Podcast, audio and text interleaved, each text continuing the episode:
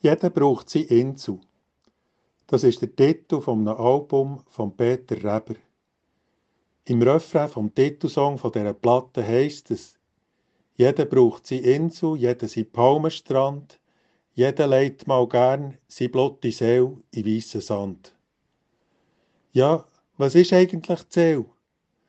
Wenn wir zum Beispiel von einer Frau sagen, die ist Seele von diesem Verein oder von diesem Chor, dann meinen wir, die Frau steht mit ihrem Sein und Wesen genau für das, was der Chor oder der Verein ausmacht und zusammenhält.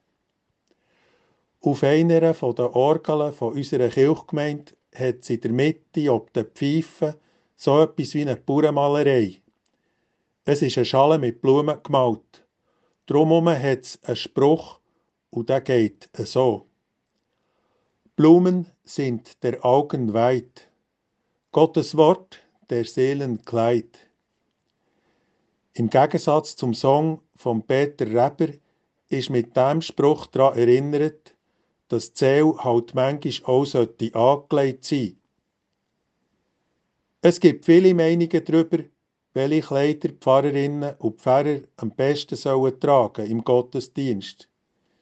Ich bin mir aber sicher, dass jede Gemeinde froh ist darüber, wenn ihre Pfarrleute auf der Kanzel gerade auch in seelischer Hinsicht gut angelegt sind. Ja, der Palmerstrand ist tatsächlich ein besserer Ort für die blutige Seele als Kanzel oder das Innere von einer Kille. In den Schriften von der hebräischen Bibel hat das, was auf Deutsch mit Seele übersetzt wird, einen konkreten Ort am menschlichen Körper. Es ist mehr als die schwer fassbare Psyche und heißt auf Hebräisch Nefesh. Das Wort meint unser Haus oder unsere Kehle.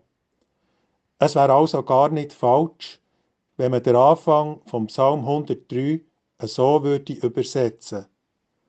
Lobe den Herrn, meine Kehle, und was in mir ist, seinen heiligen Namen.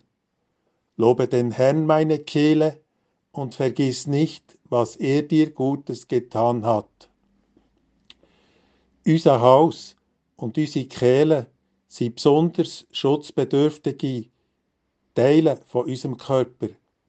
Der Atem geht dort rein und raus und unsere Nahrung ebenfalls. Ohne Haus, Kehle und Stimmbänder könnten wir weder reden noch singen. Es gibt viele Situationen, wo wir herausgefordert sind, passende Worte zu finden. Auch unsere Sprache braucht Pflege, Stil und einen gewissen Schutz, genauso wie unsere Kleidung. Weil wir wissen ja, wie unangenehm und abstoßend dass es manchmal ist, wenn sich die Leute entblößen mit dem, was sie sagen. Und darum finde ich den Spruch auf unseren Orgeln in Wergenstein so bedeutsam. Blumen sind der Augen weit, Gottes Wort der Seelen Kleid.